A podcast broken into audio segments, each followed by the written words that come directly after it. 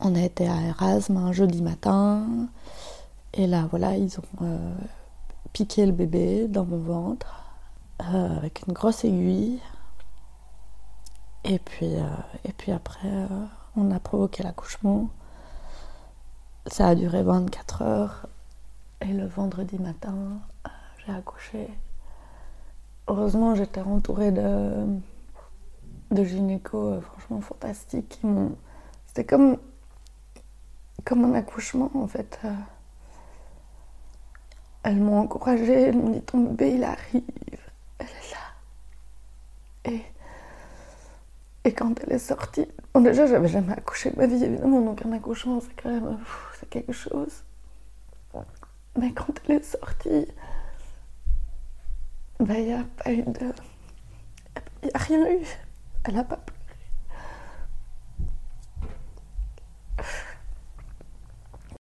Je m'appelle Elisa, j'ai 35 ans. J'ai perdu une petite fille à 8 mois de grossesse. J'ai un petit garçon qui a 2 ans, qui se porte très bien. Et euh, récemment, j'ai euh, perdu un, petit garçon dans mon ventre à, à, 4 mois et demi de grossesse. Donc ça faisait euh, plus d'un an que j'étais en désir de grossesse. Alors on, le sait après, mais quand on est en désir de grossesse, chaque mois qui passe, ben, c'est long en fait. Le sang qui arrive on se dit, bon, ou les, lunes qui arrivent avec quelques jours de retard, euh, le test de grossesse acheté, et puis au final, non. C'était déjà long. Et euh, je vivais au Sénégal à ce moment-là, avec, euh, avec mon mari, à l'époque, dans un petit village, au bord de l'océan. Je rentrais à Bruxelles pour, pour des vacances, c'était l'été là-bas, il faisait super chaud, et, et là, je me sens tout d'un coup différente test de grossesse, pouf, je suis enceinte. Je ne m'attendais pas du tout. Justement, je commençais à lâcher prise et c'est à ce moment-là que ça arrive. Et donc j'ai fait mes trois premiers mois de grossesse euh, en Belgique et je suis retournée là-bas euh, tout début octobre. Ça a été euh, impressionnant d'être enceinte pour la première fois dans une culture qui est complètement différente de la mienne.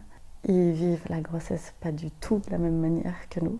On a fait une demande de visa pour que mon mari puisse revenir en Europe accoucher avec moi. On a mis un mois et demi avant d'avoir la réponse.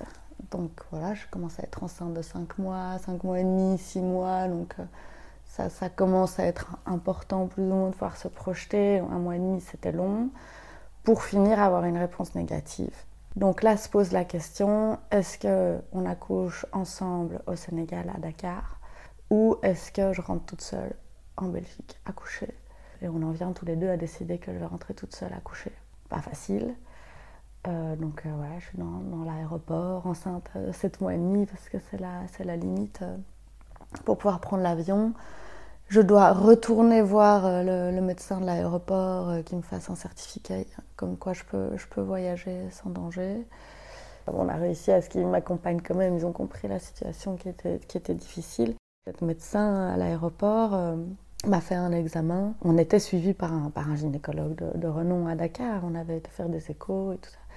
Et là, elle a dit quelque chose qui a, qui a touché mon ex-mari. Elle a dit, euh, mais elle a quand même un petit ventre pour 7 mois et demi. Et là, il y a eu comme un mauvais pressentiment dans l'air. Et j'étais très inquiète de partir sans lui, quoi, toute seule. Je suis rentrée en Belgique. C'était le 14 février, donc 2017.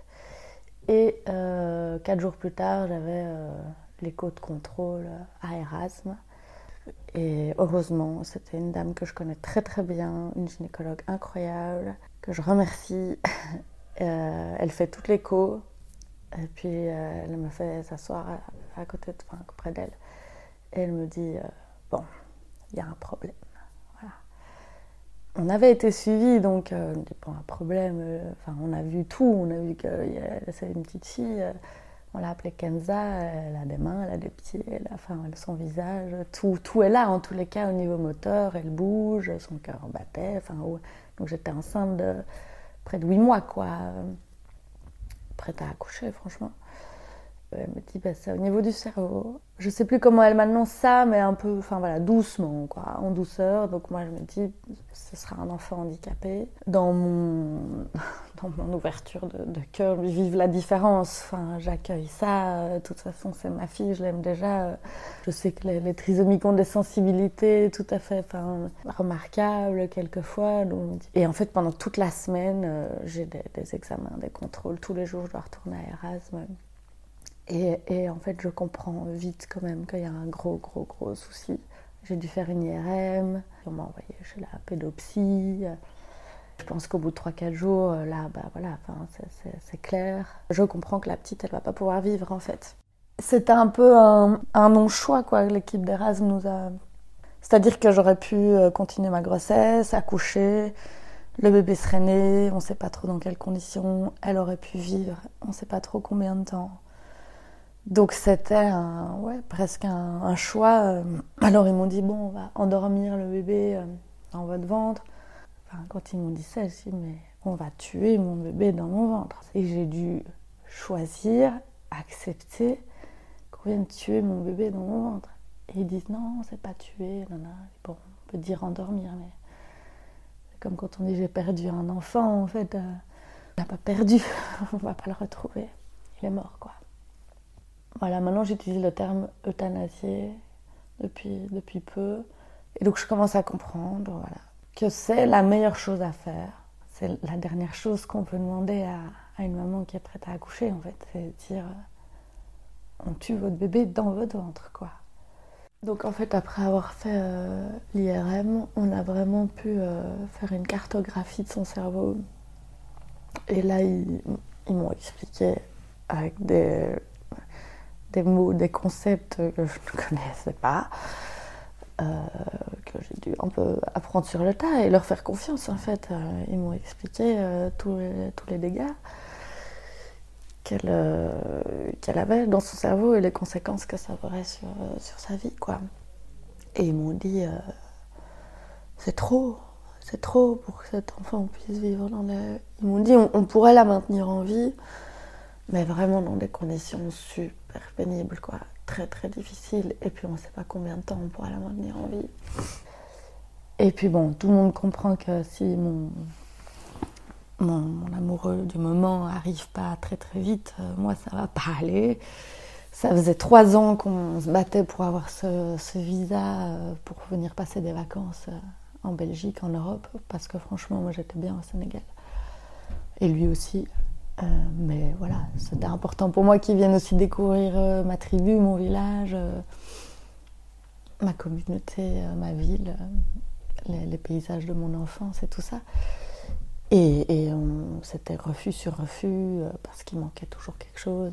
Et là, en fait, en trois jours, la situation a été débloquée parce que tout le monde a compris l'urgence de, mon état émotionnel aussi. Enfin, voilà, il, fallait qu'il soit là. Lui, chaque fois, c'était des conversations via Skype, il comprenait rien. Les médecins lui ont parlé. Ce, visa qu'on attendait depuis trois ans, ben voilà, en trois jours, on l'a eu. Et une semaine après, il était là. Moi, j'y croyais pas de le voir débarquer en Europe. Ça faisait vraiment mais longtemps, longtemps, longtemps que je rêvais de ce moment, en même temps qu'il était donc un moment euh, joyeux, quoi. Et comme son avion avait du retard, en fait, on a dû tout de suite aller à l'hôpital. Donc lui, il est arrivé en Europe, et il a été à l'hôpital, et il a compris. Déjà lui, enfin, il va jamais dans les hôpitaux. Pour lui, les hôpitaux, c'est vraiment qu'il se passe quelque chose de très très grave, bon, ce qui était le cas là. Et puis voilà, il vient d'une culture euh, religieuse, spirituelle aussi, où c'est Dieu qui décide en quelque sorte. Et comment est-ce qu'on peut décider de la vie ou la mort d'un enfant qui est encore dans le ventre en fait? Là-bas, euh, la femme est enceinte et puis on n'en parle pas trop et puis, euh, arrive le moment de l'accouchement. Et on ne sait pas, et puis il donne le prénom une semaine après. On attend quoi, on laisse faire les choses, on sait qu'il peut toujours se passer des choses. Ici, non, ici, grossesse égale bébé en Europe. Donc je suis restée, je pense en tout, euh, presque plus de deux semaines en fait, avec, avec ma petite fille que je sentais bouger dans mon ventre tout le temps, parce qu'elle, enfin, au niveau moteur, elle avait aucun souci. En sachant que qu'elle allait devoir partir quoi. Du jour au lendemain quand j'ai compris que on allait on allait l'euthanasier, j'ai arrêté de me sentir enceinte. Enfin, j'étais enceinte de 8 mois, donc euh, voilà, j'avais quand même pris du poids, la démarche, tout est un peu plus difficile. Mais tout d'un coup, bah, j'ai bon, voilà, recommencé à fumer et, je, me promenais comme si j'étais pas enceinte. Et, dès, que je me, dès que je croisais un, reflet de moi, je savais pas, je savais plus où mettre mon ventre en fait. Je le voyais plus. Enfin, moi, dans ma tête, j'étais, je fallait que je passe déjà à autre chose. Et du coup, prendre une douche, me souviens, le grand miroir dans la salle de bain, c'était insupportable de voir que, j'étais encore enceinte et que ce là en moi. Ouais, ça c'était. Oui, je me souviens un jour, j'étais dans, dans, le tram et debout comme ça, je me sentais bien. Euh, et quelqu'un qui me propose de, m'asseoir, quoi. Et tout d'un coup, tout d'un coup, ça, ça c'était un, écho de mon état de femme enceinte de 8 mois qui allait accoucher d'un bébé. Sauf que, en fait, non, c'était pas ça, c'est autre chose qui m'attendait. On a été à Erasme un jeudi matin, et là, voilà, ils ont euh, piqué le bébé dans mon ventre euh, avec une grosse aiguille. Et puis, euh, et puis après, on a provoqué l'accouchement. Ça a duré 24 heures. J'avais peur de qu'il y ait du sang partout, j'avais peur de la mort. Donc j'avais demandé à la voir seulement quand elle serait nettoyée. Mais la sage-femme est revenue tout de suite. Elle m'a dit euh, En fait, votre bébé, il est vraiment très très beau.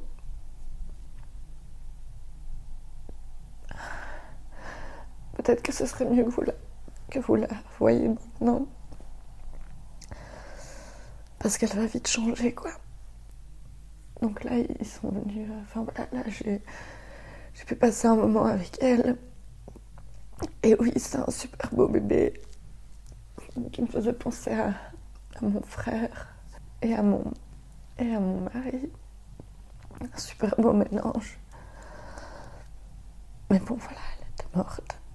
Et je l'ai gardée dans mes bras, je sais pas, une demi-heure. Et puis à un moment, il fallait qu'elle parte, quoi. Et. Euh, ou c'est moi qui leur ai dit, je pense, j'ai dit. Euh, reprenez-la parce qu'en fait sinon je vais jamais vous la rendre. là je me suis sentie euh, maman tigre quoi. Rendez-moi mon bébé, même si elle est morte. Et euh, après bon j'avais eu une, une péridurale. Euh, solide quoi parce que en plus ça ça a été mal fait donc il m'avait mis des doses de cheval donc là je savais plus marcher donc j'étais en chaise roulante et donc après un certain moment, accompagnée de, de Malik, de mon papa et de ma maman qui étaient là, on a quitté la salle d'accouchement et là on a été lui dire au revoir. Et euh, voilà. On lui dit au revoir.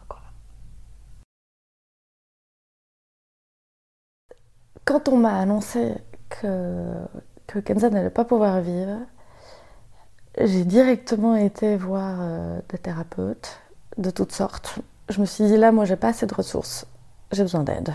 Et la première personne chez qui j'ai été, un peu par magie, comme ça, pouf pouf, tout d'un coup dans ma rue, enfin, un truc qui s'est mis comme ça, une synchronicité euh, impressionnante. Une dame qui m'a accueillie. Et je lui ai dit, euh, je sais pas comment je vais surmonter ça. Elle m'a dit, mais en fait, tu l'as déjà surmonté. Et, et, dans le sens que mon âme était OK je sentais au plus profond de moi que c'était ok. Mais c'est mon, mon cœur de maman qui était meurtri et mon corps. Mais, euh, mais j'ai senti que c'était juste très vite, quoi, et fort, quoi, profondément, enfin, pas, pas pour faire semblant. Je sentais qu'il y avait quelque chose qui était juste et, que c'était euh, quelque part un, cadeau dont je, dont je devais tirer l'enseignement. J'étais très fort là-dedans. Et Malik aussi. Et ça nous a donné au début énormément de force. Alors maintenant, avec le recul, j'interprète ça différemment. Je me dis, on n'a pas le choix parce qu'il faut accompagner le bébé. Je me sentais malgré tout, enfin, je me sentais maman de cet enfant. Et je voulais l'accompagner jusqu'au bout, comme une maman a envie d'accompagner son bébé, quoi, avec de la force, pas, m'effondrer. Il fallait qu'elle sorte de moi, il fallait que j'ai la force de l'accompagner dans, son dernier voyage aussi. Enfin, voilà, le, peu que je l'ai eu dans les bras, euh, c'était hyper dur. Je pense que je l'aurais eu euh, un mois, deux mois, trois mois, enfin vivante, que j'aurais appris à la connaître. Je pense que ça aurait été plus difficile en fait. Donc je remercie les avancées euh, médicales et euh, morales, éthiques, qui permettent aux parents d'abréger quand même les souffrances de tout le monde. C'est comme ça qu'on l'a annoncé et, c'est vrai, ça, j'y crois. Ça j'y crois que, que ça aurait été plus difficile en fait. Surtout qu'on avait, enfin, on n'avait aucune condition matérielle euh, pour accueillir un enfant euh, polyhandicapé. Euh. Et il y a un truc qui m'a un peu consolée, c'est comme j'ai failli accoucher au Sénégal, j'aurais fait ma grossesse jusqu'au bout, j'aurais accouché là-bas. Il n'y aurait sans doute pas eu les moyens techniques qu'on a ici. Elle serait sans doute morte. Voilà, après un certain moment, je sais pas, ça aurait pu être trois mois, six mois, un an, ça je sais pas, ça c'est la grande inconnue. Ça voilà, c'est quelque chose qui m'a un peu, un peu consolée quelque part. Accoucher euh, en sachant qu'on donne pas la vie mais qu'on donne la mort, euh,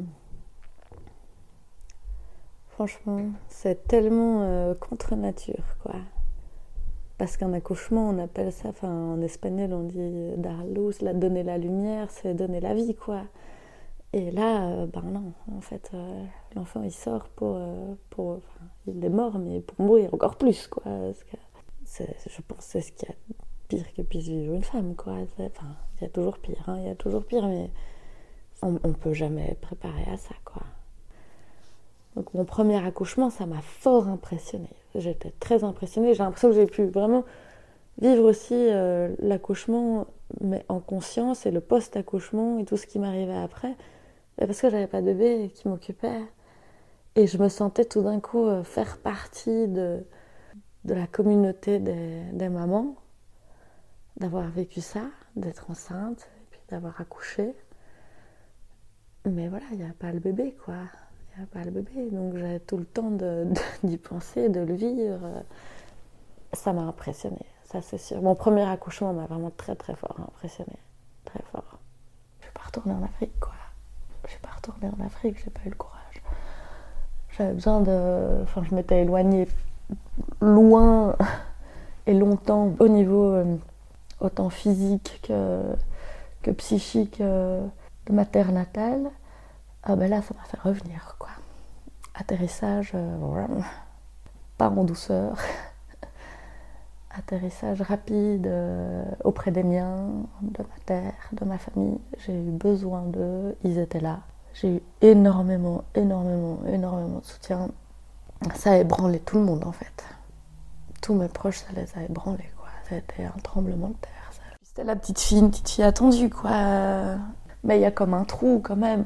Moi je le sais, j'y pense. Je pense que les autres aussi, mais on n'en parle pas, on n'en parle pas souvent. Et euh, voilà, du coup, je suis pas repartie. Et puis, après, on est un peu parti pour se changer les idées. On est parti en France. Euh, j'ai eu mon retour de couche. Enfin, bon, un peu.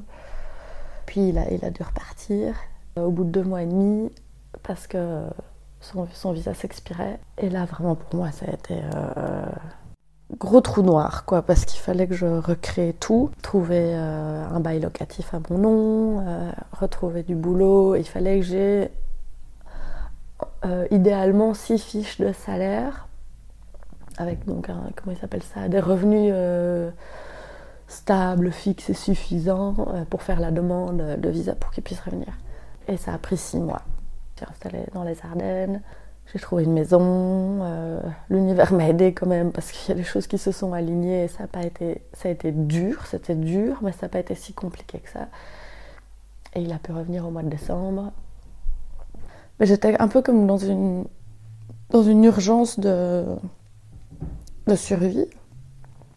On a un, moulin euh, dans les Ardennes avec un grand terrain où euh, mon frère cadet vit. Et à cette époque-là, il vivait avec un, ami à lui et on a un projet de maraîchage, de permaculture. Et il y a beaucoup de gens qui passent en été. Il y a beaucoup de vie. Et en fait, j'ai été, été un peu m'écraser là-bas parce que je ne savais pas quoi faire de moi. Et, donc, petit à petit, euh, ben, la vie était là tout autour de moi.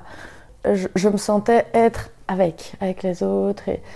Et, même au début, ça a j'arrivais pas, j'aurais pas pu faire une confiture ou, préparer un sirop, tout ce qui était de l'ordre de la création, j'étais incapable. Mais je voyais qu'autour de moi, ça se faisait. Tiens, on va faire une récolte, je sais pas, d'œil des ours pour faire un pesto. Euh, tiens, on va faire du, du vin de, fleurs de sureau, euh, des petites choses comme ça. Et puis, je me retrouvais là. Et donc, tout d'un coup, euh, ah, je sais pas, équeuter des groseilles. et c'est ces toutes, toutes, toutes, toutes petites choses que, sans le savoir, les, amis qui passaient m'ont permis de réaliser, qui m'ont petit à petit redonné confiance. Petit à petit, voilà, je me suis remis un peu dans un processus de, création. Ça, ça a été super thérapeutique.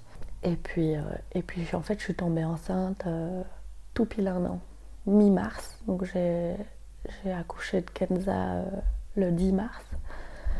Et j'ai su que j'étais enceinte. Donc la date prévue de l'accouchement de Kenza, c'était le 11 avril. Et j'ai su que j'étais enceinte le 10 avril de l'année d'après, de un mois. En fait, je pensais que, que mon ventre ne pouvait plus qu'accueillir la mort. Euh, je ne savais pas si je pourrais retomber enceinte. J'en avais terriblement envie, et puis, euh, mais tellement peur, quoi. Tellement peur. Et j'avais perdu confiance en, en, la vie, quoi. Et surtout en ma capacité de donner la vie. Bah, parce que donner la vie, pour les femmes, c'est quand même l'acte créatif le plus puissant, le plus fort qui soit. Et en fait, arriver presque au bout de la grossesse, ben, c'est pas la vie, c'est la mort. J'ai pas donné la vie, j'ai donné la mort, quoi. C'est même pas toutes les heures, quoi, c'est toutes les secondes, quoi. Angoissée tout le temps, tout le temps, tout le temps. Et j'étais enseignante et quelquefois, enfin, ou même quand je marchais dans la rue, enfin, j'avais besoin de me coucher pour euh, me connecter à mon bébé, euh, mais tout le temps, enfin, c'était comme un... obsessionnel, quoi. C'est le seul endroit où je me sentais bien pendant ma grossesse, c'est quand j'allais faire un monitoring et que j'entendais le cœur de mon bébé. La plupart du temps, ils m'accueillaient bien, mais quelquefois, ils étaient là, elle nous saoule, quoi. On comprend son histoire, mais bon. Euh, et j'aurais bien passé neuf mois juste comme ça, en fait, je pense pour moi de, vivre normalement en fait. J'avais peur quoi. Jusqu'à la, 36e semaine et en fait les trois dernières semaines ça a été... Donc souvent on dit qu'on a peur jusqu'à la date où il s'est passé quelque chose, mais quand c'est la 36e semaine c'est long. Puis j'ai accouché et j'ai demandé d'aller dans la, dans la même salle d'accouchement où j'avais accouché de, Kenza. Sauf que l'équipe n'était pas du tout la même. Je pense qu'ils n'avaient pas lu mon dossier. Je sais pas. Ça, c'était une équipe euh, pas terrible. Je leur en veux pas, mais voilà, ils étaient pas à l'écoute de, ce que j'avais vécu, donc j'ai un peu plus eu des pressions, genre mais allez madame, vous vous rendez pas compte, euh, votre bébé se fatigue, euh, poussez plus fort, euh, enfin, alors que je faisais évidemment du mieux que je pouvais. Et j'ai cru que mon bébé allait mourir, et j'ai cru que j'allais accoucher d'un bébé mort. j'ai eu très très peur pendant l'accouchement, quoi. J'ai eu très très peur. En fait, c'est même pas que j'ai cru, j'étais persuadée que le cœur allait s'arrêter. Enfin, qu'au dernier moment, il allait avoir un problème et que j'allais accoucher d'un bébé mort. Donc, en fait, j'étais prise de tremblement. Mon bébé est sorti. Et tout d'un coup, je l'ai, vu faire ah, son premier souffle, quoi. Et là, voilà. Là, par contre, euh, là, je pense que, voilà, le monde entier aurait pu s'effondrer autour de moi, quoi. Là, j'ai eu mon bébé dans les bras et, bah, il ressemblait super fort à sa sœur en fait. Un bébé, enfin, le plus beau bébé du monde, évidemment. Et puis là, je me suis dit tout de suite, quand je l'ai eu dans mes bras, j'ai commencé à m'angoisser. Est-ce qu'il va respirer? Est-ce que, est que ça va aller? Là, je me suis dit, non, non, mais maintenant il est là, en fait, il faut que je lui fasse confiance. C'est une décision que j'ai prise en conscience. Je venais d'accoucher, je me suis dit, il faut que je lui fasse confiance.